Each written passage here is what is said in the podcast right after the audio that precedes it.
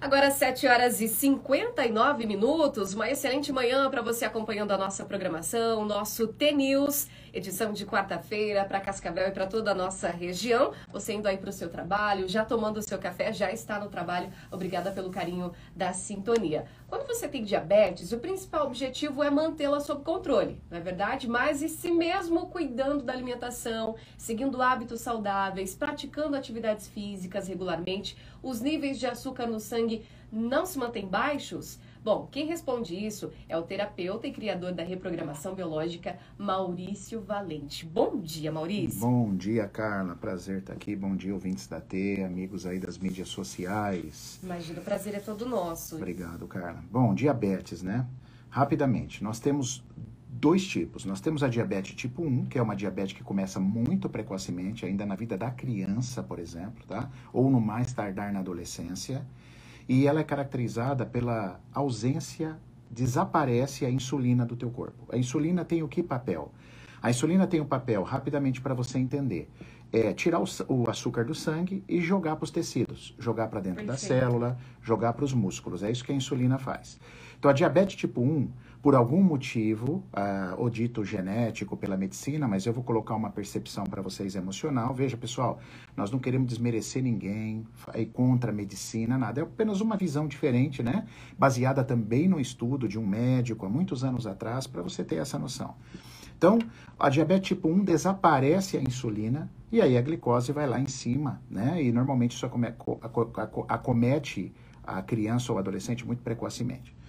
Agora tem a diabetes tipo 2. A diabetes tipo 2, aí ela aparece tardiamente, tardiamente, né? Então, a pessoa está lá, tá, teve uma vida normal com a glicose, e num determinado momento aparece lá na frente. Vocês vão ver que o conflito basicamente é o mesmo, ele só depende da fase, se está na fase de cura ou se está na fase ativa. Então vamos lá. Vamos conversar sobre a diabetes em si. Qual é a emoção atrás da diabetes? Que essa é a curiosidade. Pessoal, toda pessoa que passa por medo, que tem o um medo muito vivo na sua vida, são pessoas com tendências diabéticas. E esse medo, ele tem uma característica, não é um medo qualquer. É um medo onde eu tenho que lutar. Então, eu tenho uma resistência, vou até fazer aqui no Instagram também, aqui, uma resistência, eu estou batendo minha mão com a minha mão. Resistindo. Por que isso? Imagina uma pessoa que está numa dívida financeira. Certo. Não consegue pagar os credores, não consegue resolver, não sabe o que vai ser da vida, tá devendo pra caramba. Imagina como a vida dessa pessoa é uma luta. É uma luta e com medo. Por mais que a pessoa demonstre, não, eu sou forte tal, o medo tá ali dentro. E isso vai fazendo com que você tenha um problema nas células é, de, de produção de insulina do seu pâncreas. Então, diabetes é medo. Imagina uma criança que a mãe sentiu muito medo, às vezes até medo de morrer, de perder sim, a criança sim. na gestação. Essa criança nasce e ela tem, então, o problema da, da diabetes precoce. Ela já nasce com isso, então. Nasce com isso, exatamente. Só que como a medicina, e não tem nada de errado com isso, a medicina tem um outro ponto de vista para olhar, então nós olhamos para esse. Tá? E é incrível como bate. Então você que teve algum. Ah, eu tô com diabetes, eu tive a tipo 2. Procura olhar na tua vida lá atrás, quando começou, quando você descobriu ali, como que estava a tua vida com relação a, a medo e luta. Está lutando, por exemplo, uma mãe que tem o um filho com uma doença. Ela tem medo de perder esse filho, adulto já, esse filho às vezes, e essa mãe luta, luta, luta contra esse processo. É um medo onde eu resisto, eu tenho que lutar isso invariavelmente vai levar você a um processo de diabetes. Agora, é importante, a Carla já falou sobre alimentação ali no comecinho, entender que principalmente a diabetes tipo 2, é, ela vem muito também por péssimos hábitos alimentares. Perfeito. Né? Então, ó, se você toma muita cerveja, vira açúcar. Se você come farinha branca, vira açúcar. Se você come muito doce, vira açúcar. O seu corpo vai desenvolvendo o que a gente chama, isso inflama teu intestino. A insulina tem que estar tá toda hora muito alta. O problema é que a insulina é um hormônio catabólico, ela, é, ela em excesso ela é destrutiva para o teu corpo. Então, quando o seu corpo percebe ela muito em excesso, o corpo cria uma resistência insulínica. A insulina não consegue mais fazer efeito, por quê? Porque os receptores da célula de glicose já estão todos enferrujados, ferrugem mesmo, oxidados e aí não consegue mais é, atuar a insulina no teu corpo. E aí o seu açúcar vai subindo e o seu. A sua, é normal você pegar um exame, Carla, assim, o açúcar lá em cima e a insulina lá em cima. Aí você fala assim, ah, mas tem muita insulina, não era para o açúcar baixar? Mas não consegue mais, porque é o receptor da célula. Então é sempre importante, além do aspecto emocional, cuidarmos da alimentação, né?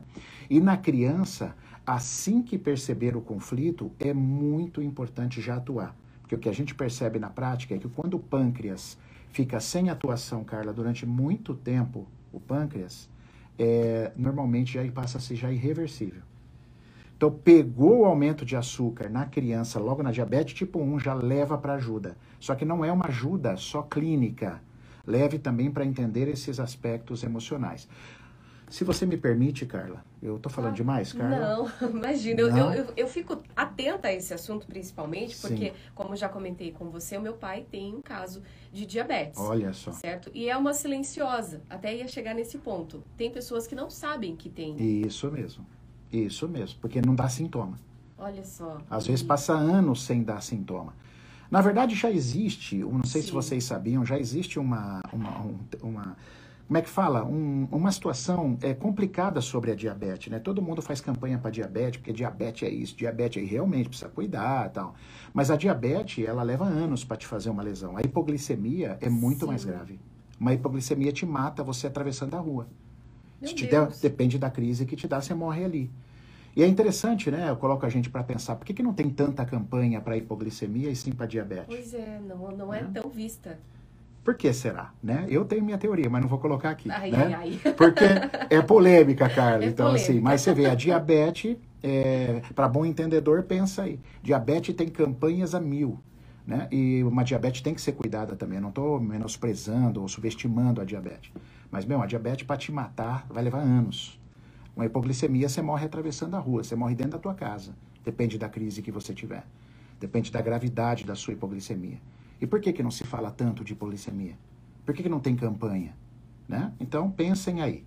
Bom, mas é, esse, essas relações com a diabetes são relações de medo, medo emocional. Uma, uma ouvinte aqui perguntou sobre a diabetes gestacional.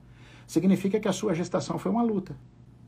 Ou, ou foi uma luta para você ter, porque você teve medo de perder a tua criança, ou foi uma luta com o teu marido porque ele não estava presente, não dava atenção para você que é uma grande dinâmica de relacionamentos entre homem e mulher, né? Uma mulher que não se sente vista pelo homem, o homem numa, numa condição infantil. Então, a mulher não se sente vista, ou a mulher está com algum problema de família, o pai está doente, ela está grávida, a sua vida, é você estava com medo e a sua gestação, na época da sua gestação, foi uma luta. Isso causa diabetes gestacional. Pode perceber como isso bate, é incrível esse estudo, cara. Pois é, e tem gente que pode comer doce à vontade, né? Não sente nada, Exato. não tem diabetes. Mas isso é possível mesmo? É possível, só que o que eu digo, né? O corpo, ele é igual aquelas barrinhas de luta daqueles videogame antigos, onde dois. Sabe quando dois lutadores do videogame antigo. Aí a barrinha vai diminuindo. Quando Sim. você leva muita porrada, a barrinha vai diminuindo. O corpo é mais ou menos assim. Eu, eu, por exemplo, tive péssimos hábitos alimentares na minha vida. Nossa, eu nunca me cuidei, eu adorava comer paçoca. Eu lembro que eu fazia educação física, era bem magro. E às vezes à noite, toda, toda a faculdade era noite, né? Minha faculdade era noite. Todo dia eu ia para a faculdade e comia seis paçoca. Nossa! Seis paçoca, assim, eu adorava paçoca, né? Todos os dias, né? Todos os dias. Eu não tinha nada, era magro, né? perfeito tal. Eu percebi que ao longo do tempo o corpo não vai tendo mais tolerância. Então, para você que está com um péssimo hábito e ainda é uma pessoa jovem, vai a dica: cuidado, se cuide desde agora, tá? É verdade. Porque o seu corpo vai chegar um momento que ele vai, ele não vai aguentar mais. Olha só, e qual o olhar assim da reprogramação biológica? Dá para reverter esse quadro? Dá para reverter. Primeiro, a educação alimentar é importante e a, o treino da inteligência emocional, né? Você entender qual é o seu conflito, usar as ferramentas, algumas delas você pode fazer sozinho, mas eu já vou dar uma dica aí para você que é a dica para quase todos os conflitos emocionais. Reconheça, assuma. Não, eu não passei medo na gestação, não. Imagina, você está mentindo para você mesmo. Assuma, reconheça. Caramba, meu, eu passei lá. Ou o cara que está com diabetes, meu, é meu problema financeiro. Eu tô dando uma de fortão aqui, mas, cara, eu tô com medo do caramba. Eu tô devendo para três agiota, tá difícil essa vida. Então, o primeiro passo para melhorar, Carla, é o reconhecimento desse medo seu reconhecimento desse conflito. Esse é o primeiro caminho. Aí depois a gente tem outras tarefas, por exemplo, um cara que está devendo, às vezes ele só vai conseguir pagar a dívida daqui a três anos. Certo. Então, o que, que ele pode fazer nesse período? Pra então, lidar ele- com isso, Exato, para lidar medo. com isso. É a mudança de percepção.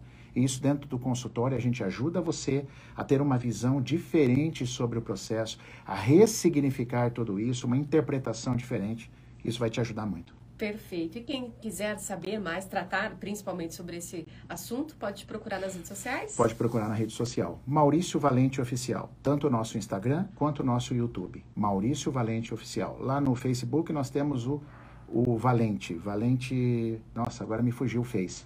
É a nossa fanpage, Valente Cursos. É a nossa fanpage lá é, no Facebook, tá? Mas no Instagram e no YouTube, Maurício Valente Oficial. Perfeito, Maurício. Obrigado, obrigada. Carla. Ótimo dia para você. Beijo pra vocês. Beijo. Agora 8 horas e 10 minutinhos e a gente segue por aqui.